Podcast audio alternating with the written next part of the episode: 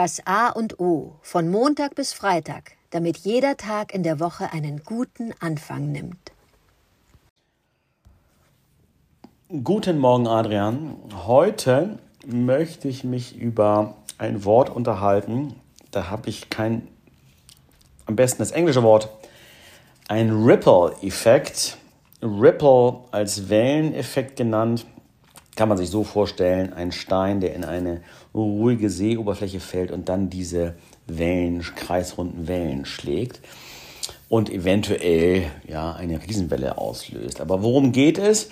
Es geht darum, dass eine einzige Handlung in der Lage ist, etwas ganz Großes zu bewirken.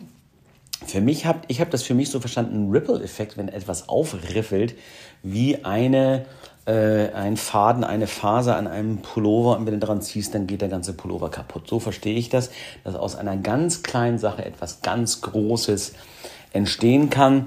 Und das mache ich mir immer wieder, führe ich mich mir immer wieder vor Augen, wenn es nämlich darum geht, sich äh, darüber bewusst, äh, mir bewusst zu sein, dass meine Handlung, meine kleine Handlung, und wenn es nur ein Gedanke ist, ein schöner Gedanke, äh, großen Einfluss haben kann.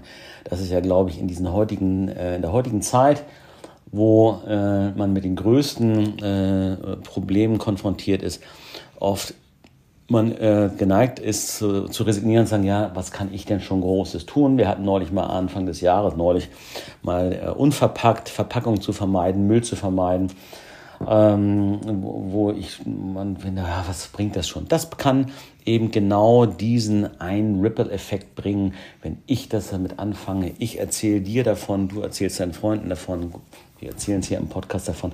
Und dann gibt es noch zwei, drei, vier, fünf weitere Leute und so kann sich dann ein Gedanke, eine Idee fortpflanzen ähm, und einen ganz großen äh, Effekt haben. Ähm, für mich äh, deutlich wird das auch am, äh, im Thema jetzt Bio-Ernährung, äh, Bio-Lebensmittel.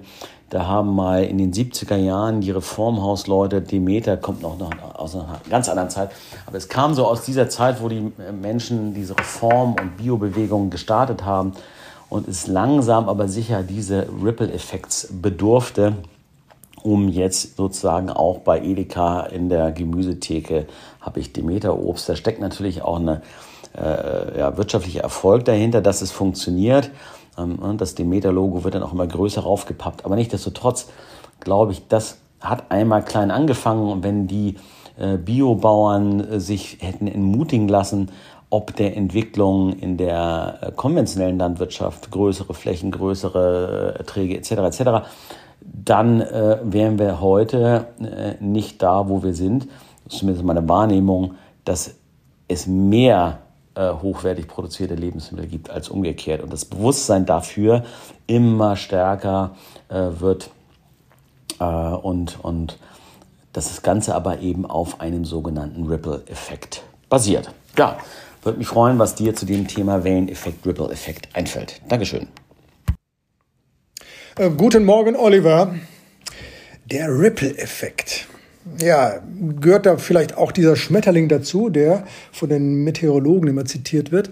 Dieser eine Flügelschlag des Schmetterlings in der Mongolei bewirkt den Hagelschlag in Hamburg, Eimsbüttel.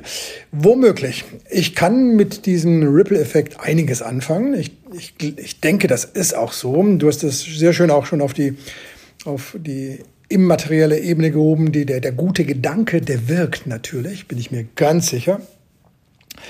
Ähm, wobei dann immer wieder die Schwierigkeit äh, besteht, auch für mich, den langen Atem zu haben, um dann den in Tüttelchen Erfolg zu bemerken.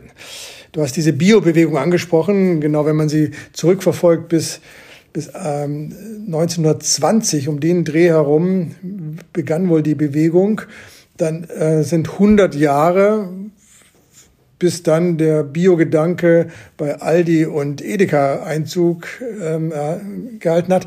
Eine lange Zeit. Aber vielleicht müssen wir in diesen Dimensionen denken und nicht nur den kurzfristigen Erfolg immer vor Augen haben. Ähm, ich bin da ganz bei dir, dass ich auch äh, genauso leben möchte. Es, es, meine Gedanken sollen wirken und ich gebe die Hoffnung nicht auf, dass sie in irgendeiner Form auf fruchtbaren Boden fallen, weil sonst würde es gar keinen Sinn machen, sich in dieser Welt noch zu zeigen, sich in, in die Welt zu begeben, begeben und in der Welt etwas zu tun. Das, das muss einfach sein.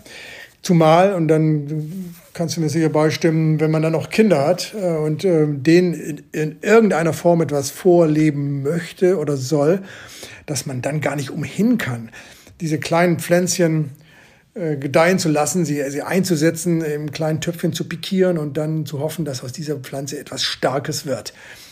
Dieser Ripple-Effekt ähm, ist eine, eine wichtige Größe in unserem Dasein. Wir sollten uns dessen immer wieder gewahr werden. Und ich bin gespannt, was wir zwei heute für einen Ripple-Effekt in, initiieren können, der dann die Welt hoffentlich im Guten weiterbringt.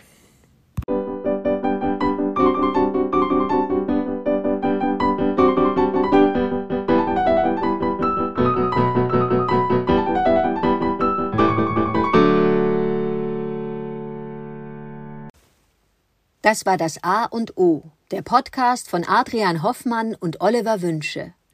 Möge es ein inspirierender Tag werden. Wir hören uns morgen wieder.